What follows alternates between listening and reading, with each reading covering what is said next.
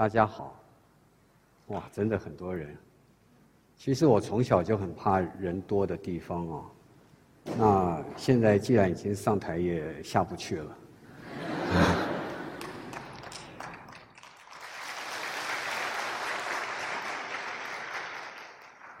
那我只能不把你们当人看了。童年逝去了，就再也回不来了。小时候的自己，长大之后也就消失了。大家都是这么认为的，我也不例外。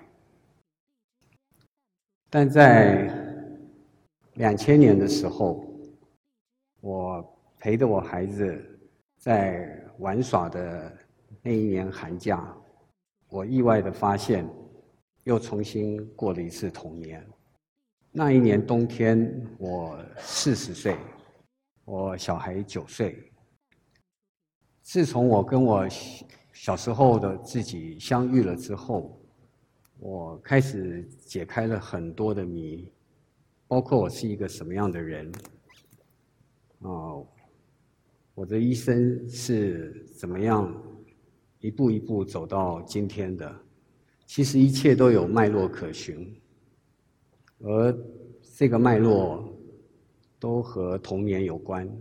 我为什么能够创造出这么多的题材？无论是爱情、婚姻、时代、社会、男人、女人，甚至人性，都能这么。通透、讽刺，然后观点非常犀利的，能够描绘出来，而且更重要是充满了幽默。哦，我以前一直只是很单纯的认为啊，可能因为我就是有才气。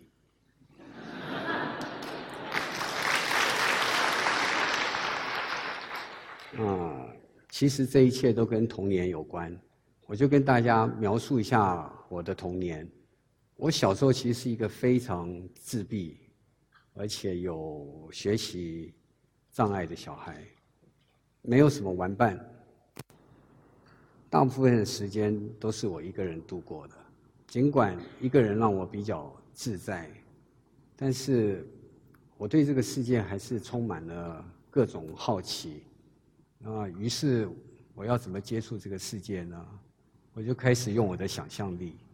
一开始，我对昆虫充满了好奇心。我在自己家里的院子，开始把我们家院子所有的虫都玩了一遍。啊，我可以跟各位举例一下，我在我家院子。我用那个糖水，把两个不同种类的蚂蚁窝用糖水把它连成一条线，有时候连得非常非常长，然后等蚂蚁发现有糖水之后，它们就开始出来，它们就会沿着那个糖水一直往前走，然后走到中间的时候，两种不同种类的蚂蚁就会相遇，然后相遇之后，你就看它们触角一碰，它们就会往回跑。哦我就我就像一个一个造物者在看他们一样，我就发觉他们往回跑，跑回他们的蚁穴。过一下子之后，他们的那个兵蚁就开始出来了。我就看他们蚂蚁就像连成整整一条，就像打。我也试着去玩蜜蜂，因为我们那种住的那种日日式的房子里面。啊，经常会有蜜蜂去筑它的那个蜂窝，然后呢，我就开始去做实验，我就会假设我走过去，然后碰他们一下，然后它蜜蜂就出来，我就看我随手能够拿到什么什么东西能够保护我。我试过非常非常多的，有随手拿的扫把，有随手拿一个水桶，然后也有用水水去喷，然后所有的方法都是失败的。所以我经常被蜜蜂叮得满头包。我后来发现有一个方法，就是我去触摸它们之后，它们都飞出来之后，我就用小时候玩的跳绳，我就开始在这面前这样甩，就变成一个非常大的电风扇。然后所有的蜜蜂飞过来都会被我跳绳弄的一个那个电风扇的那个那个旋转都打死了。但是有一些蜜蜂是进化的，它有智商的，它就会绕过那个，然后从后面盯我。然后我就发觉说，其实大部分方法都很难，然后我就开始想到另外一个方式。啊，各位不晓知不知道啊？以前的打火机是要灌液态瓦斯的，那个液态瓦斯其实非常非常的冰的，它可以啊让很多东西就是瞬间冻结起来。我就拿一个网子往那个。蜂窝一套起来，然后蜜蜂全部飞出来，就在那个网子里面。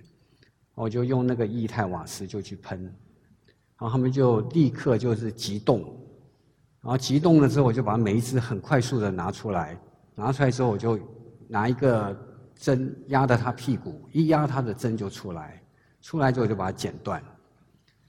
剪断了之后，因为你不能把它拔出来，你拔出来之后，它的内脏会跟着出来。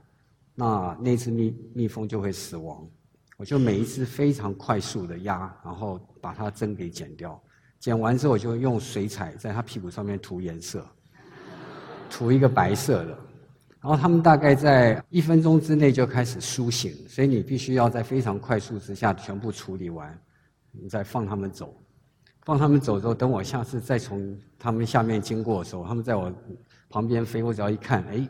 它屁股上面有个白的，我就知道它没有针，所以我就完全不怕它。然后我还试过，我们家因为有很多蜘蛛，我就用试管把一只一只的蜘蛛都抓起来，抓起来之后，我分它们的大小、体型、种类，让它们一只只去对打。然后这个实验经历了两个月，最后我们家所有的蜘蛛。蜘蛛大擂台全部打完了，最后剩下一只，我称它为蜘蛛王。我小时候就是这样不停的玩各种的虫，但是在玩虫子之前，我会就想象各种的情况。等我把我家的院子所有的虫都玩完了之后，我就开始想象更大的生物，那个就是你们，就是人。我把人当作。昆虫来看待之后，我就开始去实验人了。我那个时候曾经把我们家那附近每一户人家去调查清楚，什么时候有人在，什么时候没有人在，那我就去按他们家的电铃。然后每次按，我就跑掉，就跑到很远的地方，我就看着他们，然后出来开门，发觉没有人。他们以为是他们有错错觉或幻听，然后等他回去之后，我再跑去再按第二次，然后就发觉人大概按到第三次的时候就开始发怒，但是因为他开门了之后他看不到人，所以他没有地方能够发泄，但是我可以从他们脸部的表情跟颜色可以分辨出来他的愤怒程度，一开始是青色的。然后开始是红色的，然后最后就发白。那当然，同样啊，我实验这些人的时候啊，我也像我实验蜜蜂一样，曾经失败过，就当场被抓到。呃，那个情形我就不不多说了。然后我也会去假想人的各种的可能，啊，比如说我在我家。巷子里面走的时候，对面如果走过来一个啊婀娜多姿的女郎，然后我就会去想象说，她走路扭啊扭的，那如果她突然那个高跟鞋断了，然后摔一个狗吃屎，她还是我现在看到的样子吗？然后我也会去想象啊，从我对面走过来一个道貌岸然的一个。男的，我就在想象说，如果我跳上去，给他一巴掌，他是不是马上就变一个样子？然后每次想到这些人的可能的表情跟行为的时候，我就会开心的一直笑。所以我小的时候在我们家那边是蛮有名的一个疯子，他们都觉得这个小孩疯了，因为就看这小孩在巷子边走边笑。虽然是这样子，但是啊，我还是必须要踏进真实的世界。我开始上学，啊，你也可以想象啊，一个成绩不好，啊，又有学习障碍的小孩，当然不太可能受到老师啊、同学的欢迎，啊，所以我永远都是被排挤的那个人。但这些。却让我在很小的年年纪啊，我就看到所有表面之下的另外一面，而那一面我称为真实，因为完全不需要重视我。这些人在我面前毫不隐瞒的真实，其实一开始让我产生了一种啊错愕。我随便举一个简单例子。我念书的时候，经常被我的导师骂，说你这个笨孩子，没有看过你这么笨的人。啊，一直到有一天，我父亲牵我在街上走的时候，很意外的碰到了这个导师，然后这个导师看到我父父亲，然后他们两个就会寒暄，然后这个导师就跟我父亲讲说：“你儿子非常聪明，你儿子是我见过小孩里面。”最聪明的，他学习绝对没有问题。我那时候才这么矮，我永远不会忘记那个画面。我头抬起来看的，我不晓得我看的人是谁。那当然，那种错愕，嗯，一种反差，我觉得也产生了幽默。然后陆陆续续发现越来越多的反差，让我开始理解到。人性的荒谬，而这种荒谬，啊，我觉得它形成了一个更深的幽默。这么说吧，啊，我小时候的遭遇其实一直在训练我的幽默。我是一直到很大我才知道这件事情的，而这个幽默后来竟然跟我的漫画有关。我二十八岁那一年。我选择成为一个职业的漫画家，我才发现，漫画跟幽默的关系，啊，就像电线杆和狗的关系一样，密不可分。幽默也是对无奈人生最后的反击。啊，我失败了，但是我还是能笑得出来，所以。我觉得幽默就是你心中的那个小孩。小孩看事情永远都充满了幽默，因为小孩觉得所有的事情都很好笑。我的童年充满了想象力和创造力。我从小住在一个小小的啊，有小小庭院的一个日式灰瓦的平房。里面有我的画笔和我的小书桌，那这也是我躲开外面大人世界的一个秘密基地。啊，除了我刚刚讲到的蚂蚁军队、蜘蛛侠客，啊，还有陪我在树丛里面的花精灵、床底下的梦妖精。还有就是每天在厕所里面跳舞的小怪物，那个是我全部的世界。我也可以暑假整整两个月都不踏出庭院一步。各位现在看到的也是我小的时候想象中的童年怪物之一。而且事实上，我慢慢长大之后，我觉得那些怪物其实并没有远离哦。像我小的时候，我觉得一直有一个怪物叫做找麻烦怪。我觉得一直到我很大了，那个找麻烦怪都还在我身边。他小的时候，在我领营养饼干的时候，永远到我排队的时候就没我的份。然后呢，大了之后，所有的东西当你需要它的时候，你就找不到它。我相信各位也有像类似的经验哦。所以，我想在你们身边应该也有一个找麻烦的怪物。然后我五十三岁的时候，啊，我意外的发现，啊，其实我有雅斯伯格症，啊，这个症本身特有的一个啊专注和世界的隔离，嗯，就像一个玻璃球吧，把我小小世界包的好好的。啊，不让我受到大人世界的干扰。很多人啊，小时候当然不像我有雅斯伯格症，但是应该也像我一样哦，啊，充满了想象力和创造力。那为什么大多数的人在成长的过程中都失失去了？因为。我们这个社会的教育，啊，并没有鼓励我们这些老师长辈们，也没有鼓励这些。相反的，我觉得他们用社会流行的价值观和世俗的标准，一点一滴的剥夺了孩子们的想象力跟创造力。啊，我随便举一个例子。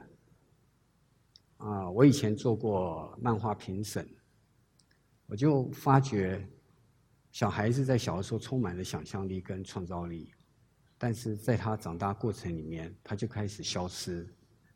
比如说，我做评审的时候，我们有分啊低低年级的，啊就是小学的，甚至比小学啊入学年龄还没到的，然后也有。啊，初中的，然后还有分高中的，然后最后有分一个大专组，也就是大学组，跟成人组。然后评审的过程中，我就发现，随着他的年龄越高，他的想象力跟创造力越弱。你可以看到小学组的，他们是充满了想象。有一些有一些话，连你从事创作工作人你都未必想得到。但是等到了初中之后，你就发觉已经开始有一部分的人，他们开始想法比较僵化。然后等到高中的时候，你就发觉僵化的程度越来越严重。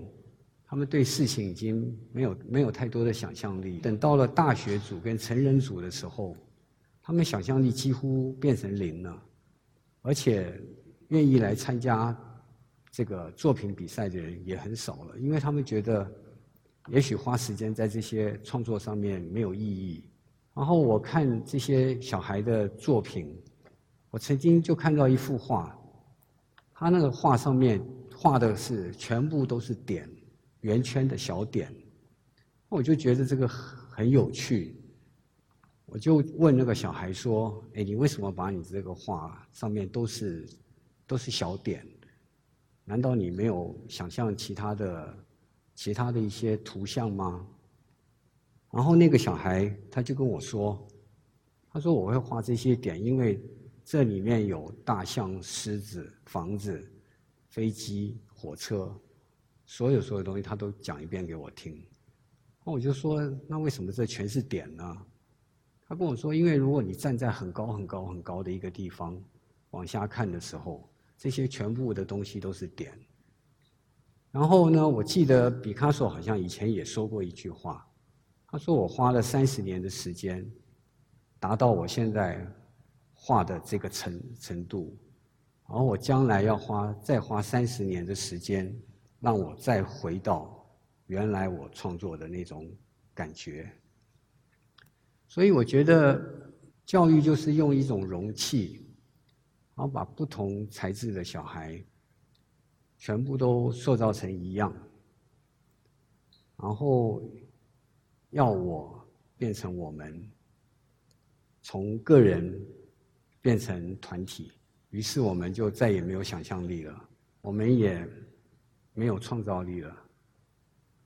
我们做的相同的事，过着相同的生活，然后做的相同的梦。我想应该这么说吧。也许我们已经没有什么梦了。我们想让我们的孩子成功，但是却要他们缴出武器，缴出他们的童年力量。我活到这个年龄的时候，我就常常觉得，其实生命是会发问的，它会在你人生中至少提问两次。他会问你说：“这是你要的人生吗？”一次会在你某一个年龄的时候提出来。有人被生命提问了之后，他会去反思，然后反思了之后，有人毅然决然的抛下现在的事业。然后去做一个别人不可思议的决定，有的人会忽略这个提问，因为抛不下记得的一切，这是第一次。如果你忽略掉了，生命还会再问你第二次。这一次会在你即将离开人世的时候问你：这是你要的人生吗？有的人含笑回答，说：“值得，这个就是我要的人生。”有的人会滴下一滴泪，然后咽下最后一口气，然后后悔的离开。每隔一段时间，我们就会在站在这个人生抉择的十字路口，彷徨着。啊，通常我们都会选择。用社会或者众人的价值观去决定我们的未来。我们以为我们选了对自己最有利的决定，但其实我觉得只要没有顺从自己内心的声音，我觉得这就会是一个错误的决定。很多人会说啊。照自己的感觉，将来会失败。那我告诉各位，很多人照了众人的感觉，也没有成功。即使有人成功了，也是一个不快乐的成功。我想这就是为什么这么多年来，我看到了那么多成功的人。但却不快乐。那么我们要怎么样才能做对人生的选择呢？我的经验是，我们小时候童年的那个自己，就是我们人生的导师。在人生的十字路口，如果你和那个最了解你内心的小孩的力量。去商量，然后选择。我觉得他会最懂你的天赋和你本能的力量。就像我小的时候，其实我画画从来没有被鼓励过，几乎所有的大人都认为画画是错误的，画画是没有没有希望的。我记得我第一次跟我舅舅说。我以后要靠画画为生，我希望以后成为一个作家，因为那时候我还不晓得有漫画家这个这个词。第二天，我舅舅就送我一个金笔，我以为他是鼓励我，觉得说你找到你的路，你就往前走吧。结果我舅舅跟我说：“不是的，这个金笔送给你，是你决定当作家。”以后饿的没饭吃的时候，你拿这个金笔去典当。我会跟各位说这些，因为我自己曾经迷失过，我曾经不快乐过，所以我知道，在自己选择当职业漫画家之后，我一开始非常非常的快乐。然后我每天想象，然后创造，然后用自己的兴趣还能够挣钱为生，甚至成功，真的很好。但随着越来越忙，尽管我还是想办法维持我自己单纯的生活，但是我渐渐开始对很多事情没有感觉了，包括我的不快乐，我都没有办法感觉到了。一直到有一天，我的小孩过来跟我说：“爸爸，你是在面无表情的画画。”然后那个时候，我才惊觉到，其实我已经变了。我已经不知不觉用了社会化的方式，而不再用我童年的直觉去看，或者去决定事情。于是我就停下来，我把我手头上所有的工作我都放下，停掉了。印书就像印钞票一样的日子，我花大量的时间去打造我的世界，然后我在熟悉的城市行走，在陌生的城市行走，和我太太、小孩一起，慢慢慢慢，在行走的过程里面，一点点、一点点的。在找回我内心那个有童年力量的小孩。现在无论我去哪，我都带着那个世界走。我一直觉得我们这个时代啊，是一个贪婪的时代，也是一个匮乏的时代。现在的人拥有了一切，但我觉得仍然不快乐。现代人拼命的要，但是仍然不满足。我觉得是因为我们内心匮乏，而这种匮乏在童年的时候其实是不存在的。每个人小时候都拥有一个属于自己小小的梦，那个梦似乎微不足道，但是现在回想起来。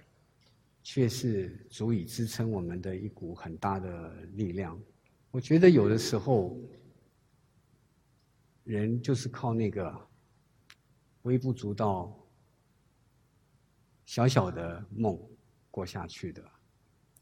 有的时候，人也是靠着那个微不足道、小小的梦成功的。讲到这里。还没有完，你一定会想问我，童年的力量到底是什么？当然，你们可以看我的漫画《绝对小孩》，你们就会了解了。其实讲到这，我还蛮开心的，偷偷打了一个小广告。啊，但我现在先试着简单告告诉各位，我觉得。童年的力量，其实就是想象力、创造力和幽默。讲到这个，各位就会问我什么是想象力？我只能试着这么说。我觉得想象力就是绕到所有人事物的背后，去看见一个截然不同的景象。然后颠覆所有既定的事实，然后我们现在可以接下来看一下我所准备的下面这两个四格的，然后你会发现，因为有丰富的想象力，所以小孩的世界和大人的世界真的是不一样的。这个是想象力，我现在讲，那什么是创造力？创造力就是。更加深化和落实你的想象力，让那个想象具体可为，然后从一样东西变成另外一样东西，然后再从另一样东西变成一个和原原来截然不同的东西。创造力其实是非常抽象的，它的变化其实是很难解释的。啊，我再试着再用一些图来解释给大家看。这个就是从本来一个鞭炮变成工厂，变成船，变成蛋糕。这也是一样，从两片叶子变成虫，变成蝙蝠，变成一个胖子，变成帽子，然后有一个人戴着它。最后。我讲幽默，什么是幽默？幽默需要一颗，只是一个心态，就是一颗对人事物一个体谅、包容的心。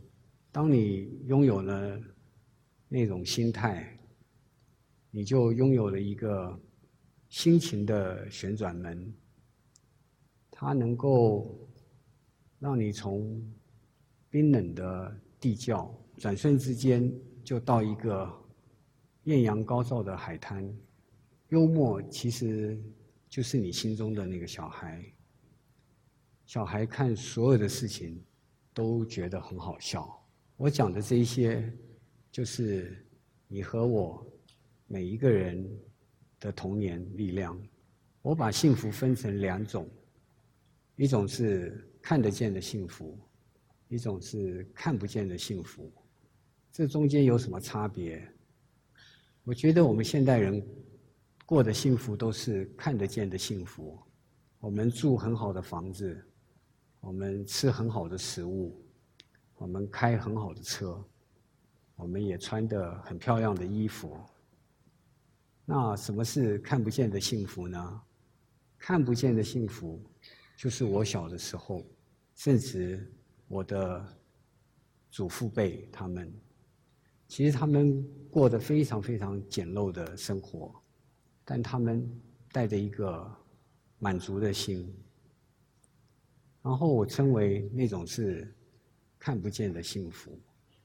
当我们把这两个年代一做比较的时候，就可以看出来看得见的幸福跟看不见的幸福的差别。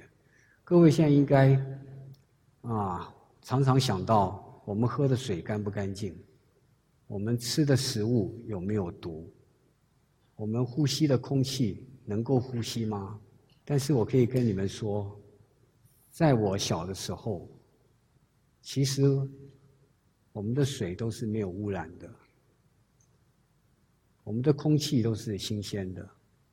我们吃的食物全部都是现在卖的非常贵的所谓生机或有机的食物，所以一比较，你们就会知道，我们的上一代也许过得很贫乏，但是其实他们享有了看不见的幸福。我们现代人如果想要自己的家里有个小院，可能你要花非常非常多的钱，你才能够去买。